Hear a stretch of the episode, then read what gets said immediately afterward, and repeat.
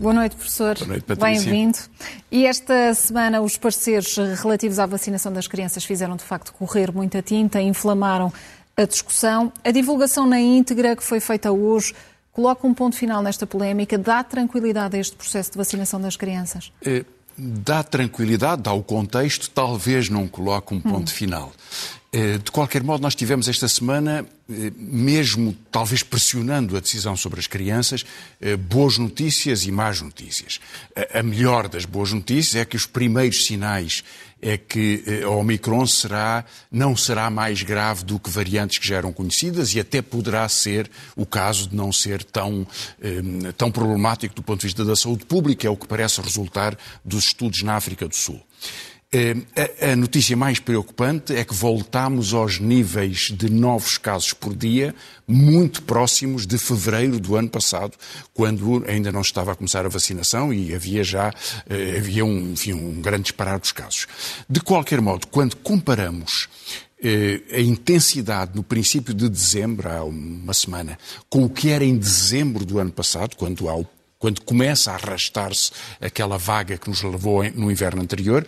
Eh, tínhamos 4.500 casos nos primeiros dias de dezembro, agora temos 3.100, não é muito diferente, mas em contrapartida temos quatro vezes menos internamentos, cinco vezes menos pessoas em cuidados intensivos uhum. e cinco a seis vezes menos uh, mortes. Portanto, a vacina funcionou, o que é um primeiro elemento que tranquiliza as famílias. Se os adultos, se nos adultos resultou, a dose adequada eh, para as crianças também eh, as, as vai proteger. É certo que o argumento de que nas crianças o Covid não tem a intensidade e, portanto, o risco para a saúde que tem para os, para os, adultos, sobretudo para os mais idosos ou para quem tem outras doenças, é um argumento muito forte. Houve muito poucas crianças que morreram, quatro ou cinco, cinco creio eu, e todas elas por causa de outros problemas graves de saúde. Portanto, nenhuma criança eh, foi vítima de Covid em Portugal, num total de 18 mil mortos, que não tivesse riscos graves de saúde. Portanto, pelo Covid em si, isso não aconteceu. Em todo o caso, o argumento para a vacinação parece ser duplo a tranquilidade social, a percepção de que há mais cobertura e, portanto, há melhor proteção. Os pais têm naturalmente essa preocupação com as crianças. E, em segundo lugar, o que para o qual, uma, medida para a qual nós temos algumas indicações, mas talvez não a certeza, é que a vacinação pode reduzir a capacidade de contaminação de, e de transmissão do vírus a outras pessoas. Os sinais de que isso assim acontece aconselham, portanto, mesmo que o efeito seja eh, relativamente marginal, a que haja esta, esta medida. Agora, quando olhamos para o efeito que todo este processo já teve, é conclusivo que a vacina foi importante. Os dados de hoje de Coimbra é que nos cuidados intensivos 80% das pessoas que lá estão não têm vacinação e os de Lisboa são que de 90% ou não têm vacinação ou só têm uma dose. Portanto, só há 10% dos casos, ainda há, pessoas que já foram vacinadas. Já se sabia. A cobertura da vacina não é 100%. Não será 100% para as crianças, mas parece razoável que assim seja. Portanto, a decisão era de esperar. Eh, outros países fazem-no, porventura por excesso de precaução em relação à evidência científica já verificada, mas na certeza de que é vantajoso. Agora, a gestão política foi muito complicada. Não havia nenhuma razão para que a Direção-Geral de Saúde permitisse que se criasse ou até favorecesse com a, eh, digamos, mantendo na gaveta o relatório, que houvesse esta dúvida. E, naturalmente... Estes, estes pareceres, eh, Francisco Louçã, foram, foram uma arma política? Não, o facto deles não serem divulgados foi usado como uma arma política. Naturalmente, alguns partidos da extrema-direita têm sido muito anti-vacinas. Anti a Iniciativa Liberal foi contra as medidas de contenção sanitária ao longo do tempo. Houve outros partidos que os criticaram também. Portanto, há uma cultura um pouco reprimida em Portugal. Noutros países é 30% da população. Em Portugal é uma pequena margem que se opõe às vacinas ou que se opõe a medidas de, de, de precaução. E, aliás, com argumentos eh, diferentes. Mas eh, essa motivação política pôde ressurgir pela ideia de que havia qualquer coisa que nos estavam a esconder. E, naturalmente, não se pode esconder nada. Percebeu-se pela divulgação dos, dos pareceres que havia eh, pediatras e que havia especialistas em saúde pública que tinham opiniões diferentes sobre eh, o tempo ou a informação já obtida, eh, embora depois fosse aprovado por unanimidade do, do, da Comissão Técnica eh, o início desta vacinação. Portanto, que se vacine parece não criar grande divergência na sociedade portuguesa e talvez até seja um alívio para pais que estavam preocupados. Eh, que houvesse esta ocultação criou alguma perturbação e ela foi aumentando por cada hora, por cada dia em que demorou esta, esta decisão. A decisão foi boa, divulgam-se os pareceres, faz-se referência à literatura médica internacional que existe, eh, que, que, que é referência para, para, esta discussão eh, e para o caminho que eh, os vários países têm vindo a fazer neste sentido. E creio que daqui a alguns dias, quando começar a vacinação, o problema estará, digamos, as famílias acharão que é uma boa decisão vacinar, vacinar as crianças. Agora, estas estes tropeções neste processo eram totalmente escusados e, e criaram por criar muito ruído. Criaram problemas onde eles podiam não ter existido e era bom que não tivessem existido. Francisco Louçã, vamos olhar para as listas de, de deputados que foram aprovadas uh, esta semana. No PSD, que PSD é que refletem estas listas? Bem, sem nenhuma surpresa. Sem nenhuma surpresa conhecido Rui Rio e o seu estilo político e, na verdade, a tradição do PSD. Ehm, eh, naturalmente, cada partido tem a sua própria cultura, tem a sua própria história institucional, tem as suas próprias regras e define os, os candidatos como deve. O Partido Socialista vai, já definiu alguns, já apresentou alguns, sempre por iniciativa do secretário-geral, ao que sei, e na segunda-feira será a Comissão Política que vai encerrar este processo, pelo que eu percebi da notícia eh, que vi hoje no, no, no Jornal da Noite. Ehm, portanto, cada partido faz, faz pelo seu percurso. Agora, Rui Rio ehm, aproveitou a surpreendente vitória virando a vaga institucional interna, digamos, a, a, o aparelho contra ele. Agora, o, o aparelho retrai-se neste contexto e aqueles que dirigiram esta, esta operação são afastados por Rui Rio, como Rui Rio tem feito uh, sempre. Agora, vai surgindo, no entanto, um problema que é, esse é muito interessante para as eleições. Porquê é que Rui Rio se quer reforçar desta forma? Bom, porque ganhou. Em segundo lugar, porque quer gerir o pós-eleitoral em que, porventura, eh, apoiará por um ano, por dois, eh, os orçamentos ou as políticas principais que António Costa, Primeiro-Ministro, lhe venha a propor. Parece ser esse o entendimento. Agora, esta circunstância cria, abre uh, um, um período novo da campanha eleitoral. Na verdade, uh, é um fantasma que entra na sala, um elefante que entra na sala. Porque parece ser tão interessante para o PS, que quer o apoio do PSD para dispensar qualquer negociação com a esquerda, como parece ser tão interessante para o PSD de Rui Rio ter este acordo com uh, António Costa, esperando o seu desgaste e, aliás, esperando uma circunstância que nunca mais voltou a ser conversada na campanha, nesta pré-campanha eleitoral, que é saber se António Costa é primeiro, candidato a primeiro-ministro por quatro anos ou por três ou por dois, porque essa é a pergunta que um dia lhe será feita e, e que espero que ele responda. Agora, a novidade desta centralidade do debate, ou do Bloco Central, é que isto não foi tema em Portugal nos últimos seis anos. Naturalmente, quando havia a geringonça, até 2019, isso nunca existiu, era totalmente impossível. Depois, quando o PS eh, impediu a, a, a, continuidade da geringonça e, e estes conflitos sucessivos levaram agora ao chumbo uh, do orçamento, também não era esta a proposta que aparecia. António Costa dizia o contrário. No dia em que eu depender do PSD, o meu governo acaba. Agora, a resposta na campanha eleitoral é exatamente o oposto. É, depois do dia das eleições, eu quero ter esta relação de proximidade com o PSD. E eh, esta novidade na reconfiguração da política portuguesa nunca foi testada, não foi discutida, não foi explicada, não, foi, não houve sondagens sobre ela, não houve indicações nenhumas. E, portanto, Porventura isto pode transformar o mapa das eleições, mudando o tipo de temas e permitindo aquelas perguntas. Eh, o que é que se fará com uma saúde em bloco central? O que é que se fará com uma educação em bloco central? De investimento em bloco central? O que é que será a política fiscal em bloco central? Naturalmente, informal, como ele será sempre. Francisco Louçã, ainda nas, nas, novidades no que diz respeito a, a listas, uh, no PS, Fernando Medina vai ser uh, candidato a deputado do Partido Socialista por Lisboa, depois de ter perdido a autarquia, era, era expectável? Eu acho que sim. Acho que era expectável. Fernandina é bastante próximo de António Costa, com alguma autonomia. Ele geriu uma Câmara Municipal eh, durante, durante uns anos, foi eleições, não teve maioria absoluta, não manteve essa maioria absoluta, mas governou durante os últimos quatro anos e perdeu estas eleições por uma diferença pequena, embora muito atribuível à ao afastamento de muitos eleitores do Partido Socialista ou para a abstenção uhum.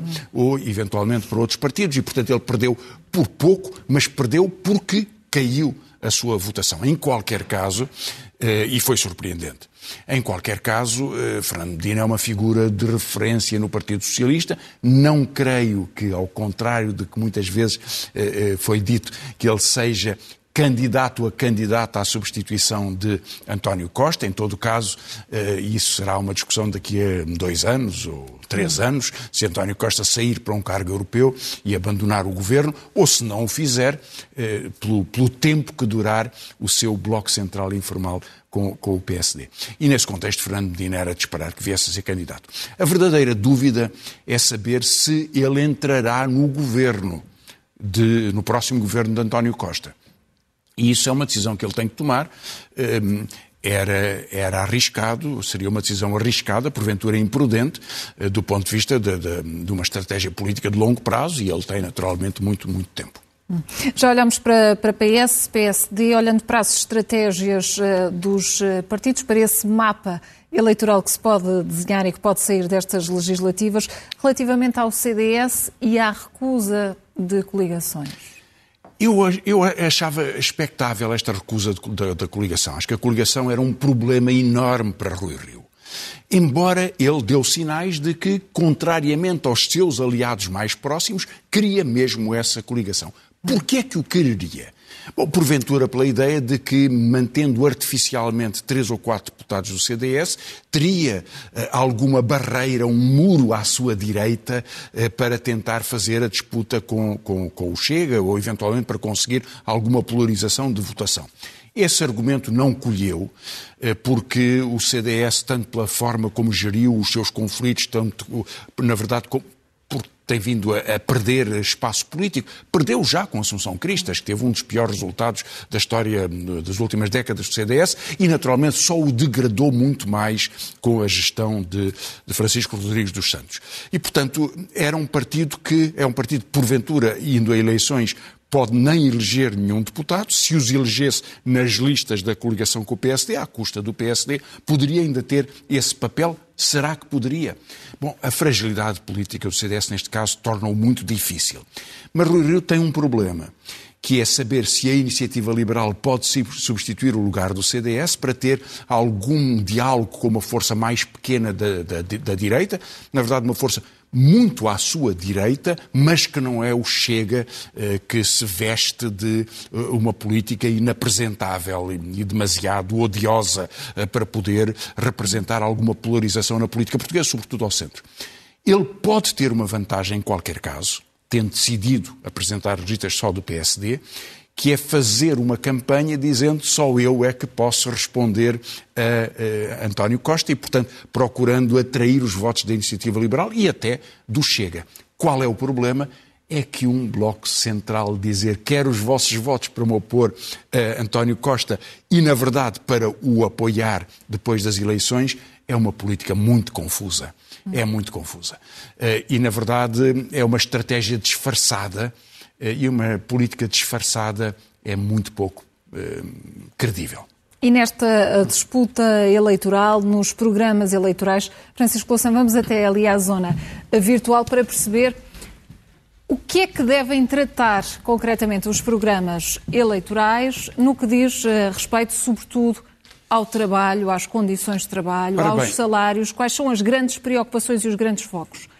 O emprego e o tipo de emprego foi naturalmente um dos grandes problemas de 2020 e 2021, porque nós tivemos eh, até o primeiro trimestre de, 2000, de 2021, eh, aqui está a comparação homóloga por trimestre, ou seja, a comparação com o mesmo trimestre do ano anterior, portanto, segundo trimestre de 2020 comparado com 2019, primeiro trimestre de 2021 comparado com o primeiro trimestre de, de, de 2020. Nós tínhamos perdido, nesta altura, Portugal tinha perdido 175 mil eh, postos de trabalho, sobretudo trabalhadores a prazo, trabalhadores nas situações mais precárias. É natural, porque houve o confinamento, Houve a proteção com o layoff, depois pago até a 100%, e as empresas puderam aguentar, as pequenas empresas, mas curiosamente as médias e grandes empresas é que despediram mais uh, em Portugal. Portanto, reajustaram-se do ponto de vista profissional. Portanto, a perda de emprego foi um problema de enorme uh, gravidade.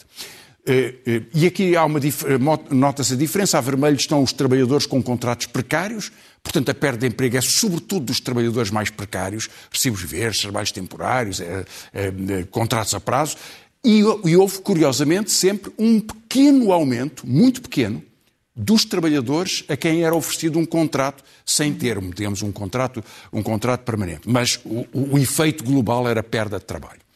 Na recuperação económica do segundo trimestre de 2021, terceiro trimestre de 2021, eh, portanto, ainda até, até ao verão, já houve criação de emprego. Por exemplo, no segundo trimestre de 2021, nós temos mais 209 mil eh, trabalhadores do que eh, no ano anterior. E aí há um equilíbrio, mais ou menos, portanto, há 40% de trabalhadores precários nestes novos contratos e, apesar de tudo, 60% de eh, trabalhadores com um contrato efetivo.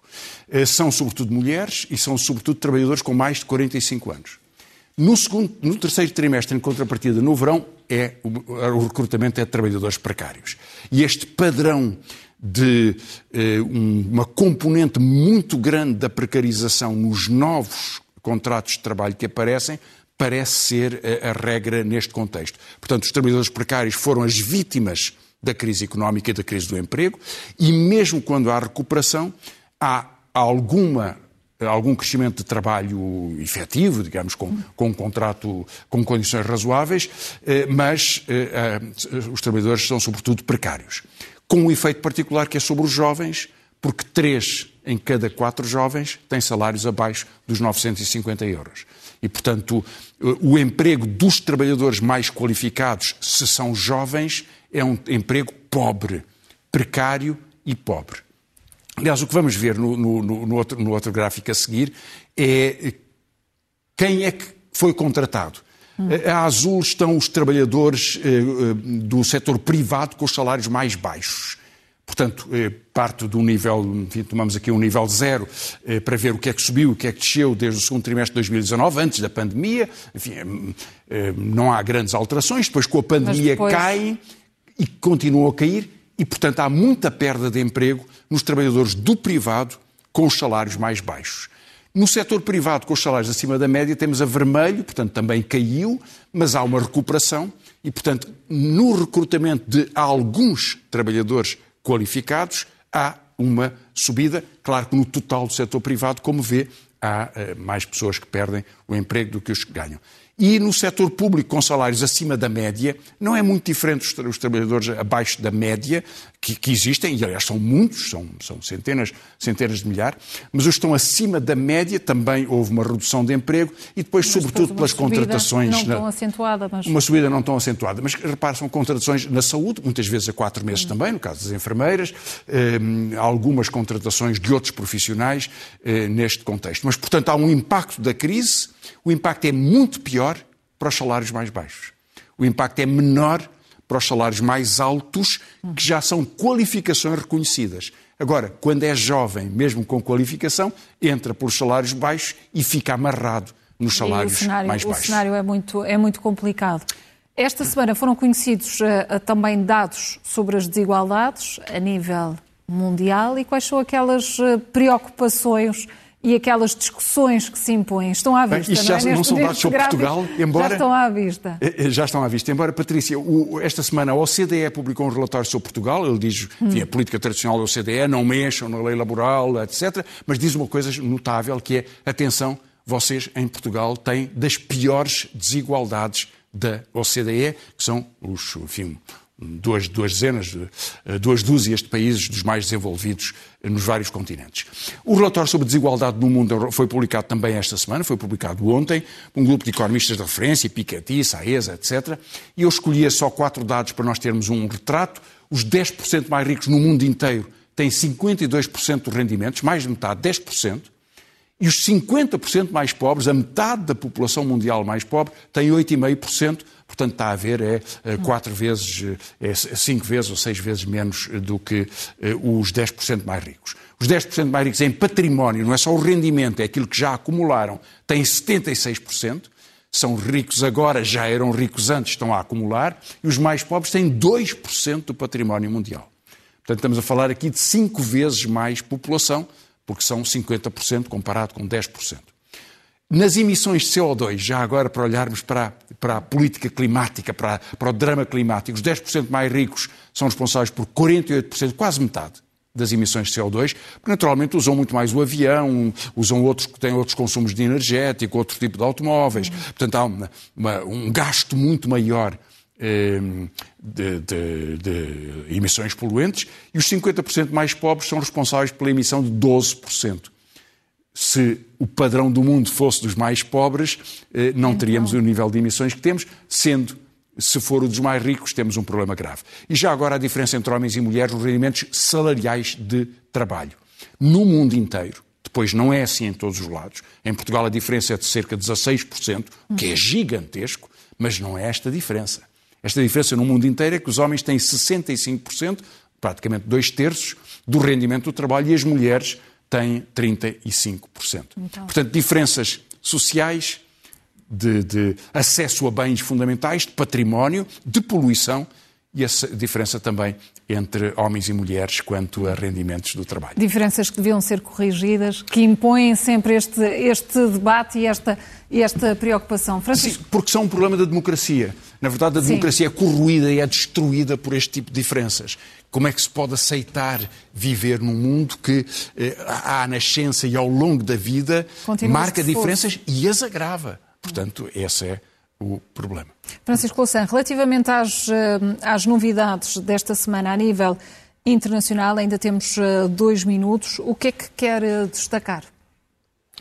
Bom, a tensão entre a Rússia e a, e a Ucrânia, entre a Polónia e a Bielorrússia também, mas entre a Rússia e a Ucrânia parece ser eh, fundamental. Uh, vários, os Estados Unidos têm vindo a dizer que a Rússia poderia invadir a Ucrânia, isso parece pouco plausível. Bom, entendamos, a União Europeia tem 10 vezes o PIB da Rússia. A Rússia é uma pequena, uma economia média no contexto atual. Os países europeus da NATO, só os países europeus sem os Estados Unidos, têm em gasto gasto de armamento três vezes o total da Rússia.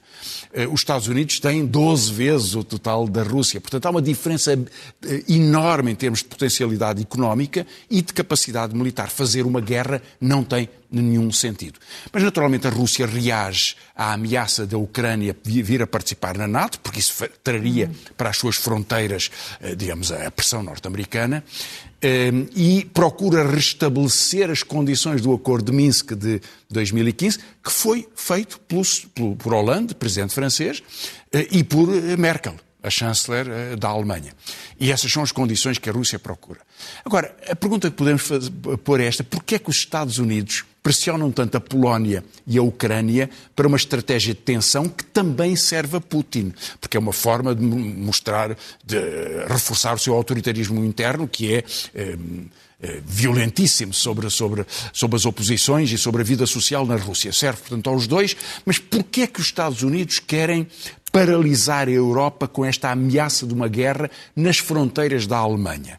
Uma razão fundamental, eu creio que deve ser olhada com muita atenção, é que eh, a partir do momento em que decidiu terminar, a partir de 2011, quando anunciou que no próximo ano a Alemanha terminaria as centrais nucleares, passou a depender muito da importação de energia e depende muito do gás russo. O que faz uma proximidade estratégica eh, e de cooperação, e de cooperação económica, que os Estados Unidos querem interromper, porque querem que não haja essa importação de gás eh, que vai duplicar com o novo gasoduto Nord Stream 2. Há muito jogo político em tudo isto. Os russos, estrategicamente, contrataram um chanceler alemão, o Schroeder, hum. para ser presidente da empresa russa que faz este processo. Portanto, há muito jogo no meio de tudo isto, mas o jogo mais importante é que os Estados Unidos não querem que a Alemanha e a Rússia tenham uma relação de cooperação económica. E, portanto, eh, precipitam este tipo de pressão porque isso, na verdade, neutraliza a Alemanha e neutraliza a capacidade da Europa de ter escolhas próprias do ponto de vista das suas relações económicas e das suas eh, relações em termos de, de recursos naturais e de geoestratégia.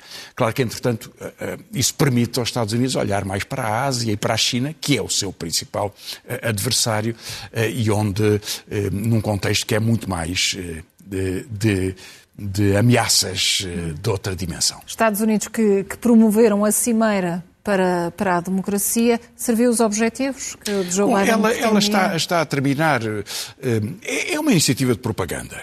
Na verdade, com pouca credibilidade. Eh, quer dizer, ver os dirigentes chineses a dizer que há as Nações Unidas e que devia ser no contexto das Nações Unidas que se discutem, incluindo problemas de, de democracia, dá um, enfim, cria, cria algum incómodo, porque um regime eh, ditatorial como o regime chinês que possa usar o argumento de que os Estados Unidos estão a passar ao lado da, de, das Nações Unidas não deixa de ter aqui algum, ah, enfim, de, de, ter algum cinismo eh, e alguma verdade à mistura. Este tipo de discussão deveria ocorrer no contexto das, das Nações Unidas, porque eh, fazer propaganda sobre a democracia é, é muito fácil. Aliás, na cimeira dos Unidos eh, está uh, o governo das Filipinas, que, que uh, estão outros governos, o, da Polónia, governos que procedem à destruição dos direitos democráticos, com tudo à vontade, aliás, que nunca incomodou muito os dirigentes norte-americanos em relação a muitos dos seus aliados. Portanto, isso é propaganda. Agora, um debate sobre democracia que inclui, por exemplo, alterações climáticas, que inclui desigualdade no mundo, que inclui políticas fiscais, que inclui offshores, que inclui práticas de corrupção era muitíssimo importante. Era muitíssimo importante.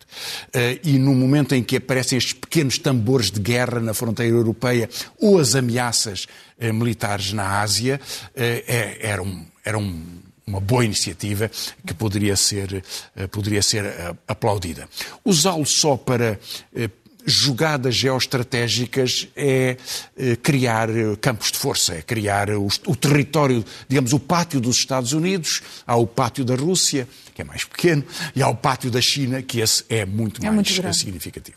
Francisco Louçã, vamos às sugestões de leitura desta então, semana. Há algumas sugestões, Patrícia. O primeiro é um livro que saiu hoje mesmo, na PIN, de Nuno Saraiva, um dos melhores cartunistas portugueses, Diário de uma Quarentena em Risco, desenhos que ele foi fazendo e foi publicando, creio que muitos deles, não sei se todos, eh, ao longo do, do tempo da, da, da quarentena. Também sob quarentena, João Ribeiro, na manufatura, não estávamos à espera disto, é uma espécie de diário da, eh, do, do Covid, do período Covid. Eh, Afonso Cruz, na, eh, na Companhia das Letras, volta, volta ao romance, uma sinopse de amor e guerra, portanto é um, é um, regresso a saudar. Uh, Jaimília uh, Pereira de Almeida, na Relógio d'Água, compila duas novelas que já tinha publicado, acrescenta-lhe uma outra, chama ao livro Três Histórias de, eh, de Esquecimento. Eh, e depois, Miguel Real publicou sobre as tropelias linguísticas de Pessoa e de Saramago, um livro na Dom Quixote, Pessoa e Saramago. Os trajetos não são muito uh, comparáveis, embora ambos explorassem alguns dos, uh, algumas das fronteiras da língua portuguesa. E depois, finalmente, na Planeta, eh, Paula Gomes Magalhães publica um livro sobre os anos loucos, os loucos anos 20, Diário de Lisboa, Boémia, que é um retrato curioso a partir da imprensa da época sobre como se vivia, como se ia aos restaurantes, como se dançava. Enfim, um pouco um retrato da elite dos anos 20. E o que nos traz. Ah, ainda, ainda um último um só. livro, não estava a só. Exatamente, o, general Carlos Branco já tem escrito sobre o Afeganistão e escreve agora uma edição do Instituto de Defesa Nacional, episódios de uma guerra perdida. Ele tem discutido muito a geoestratégia da NATO e de outras forças e o Afeganistão é um caso tremendo. E no momento zen? O que momento caso zen. é que temos esta semana? Bom, voltamos ao Brasil por um momento, voltaremos a Portugal na próxima semana, mas porque eh, uma conversa solta eh, gravada para divulgar entre Bolsonaro e os seus apoiantes. E um apoiante, com muito carinho, explica-lhe que ele devia fazer como Hitler. Hitler começou o seu poder eh, doutrinando as crianças. E está preocupado o apoiante porque é que o caminho de Hitler não é seguido por Bolsonaro. E Bolsonaro dá-lhe umas explicações e continuam a sua conversa. A partir daí é o que vamos ver. Vamos ver essas explicações. Francisco Lação, boa noite e até boa para noite. a semana. Presidente, é, quando a história né, de Hitler, a gente via muito a questão que ele começou é, com as crianças. No caso aí, só acha que o nosso Ministério da Educação já poderia estar também fazendo um trabalho com as crianças para a gente voltar a retomar né, a consciência, a conscientização. Você não consegue, é, uma, é, um, é um transatlântico, tem ministério que é um transatlântico, não dá para dar um cavalo de pau. Eu gostaria de imediatamente botar educação moral cívica, um montão de coisa lá, né? coisas boas. Eu ouvi um outro dia, tive o saco de ver uns 10 minutos, duas mulheres, podia ser dois homens também, né? Elas não sabem nada, não sabem o que, que é poder executivo. Daí ela fala, não existe deputado municipal, já não sei o quê. Essas coisas absurdas. Isso daí não é essa pessoa apenas, não, é comum. Não, mas é, esses dias a gente viu lá uma falando que homem ter filhos, então a coisa realmente é crítica. Eu vi essa, eu vi essa é eu vi essa página. Não, a coisa é crítica.